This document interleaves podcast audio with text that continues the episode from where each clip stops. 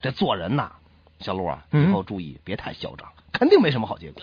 哎，好端端的，你教训我干什不么是呀？就得教训你，谁让你昨天他他他他他他教教我坏来着？呃昨天，昨天咱俩不就是上酒吧喝到半夜吗？我没教过你你坏呀，还说昨天喝完酒你说什么来着？我就说呀，呃，咱俩回家都进不了家门了。啊，对呀、然后你说你一向都是怎么进家门的？我说，我说我在门外头把衣服全脱光，我妈一开门啊，我就先把衣服都扔进去。我妈一看我光着膀子，怪心疼的，就舍不得把我关在外头啦。我昨天那不不也想试试看吗？那好啊，你媳妇儿也挺心软的，没准儿啊就放你一马了呢。好好好，什么好？ 我也等门开一开就把衣服都脱了，对对对，赶紧赶紧，要不然来不及。不是不是门一开我就把衣服biu 的一声扔门里头去了。也对呀、可是我刚扔完衣服，门忽然关上了。哟，你媳妇儿这么狠心啊，还是把你给关外头了？啊是什么呀？门关完以后，我就听见一女的声，好像不像我老婆。嗯，跟那说，下一站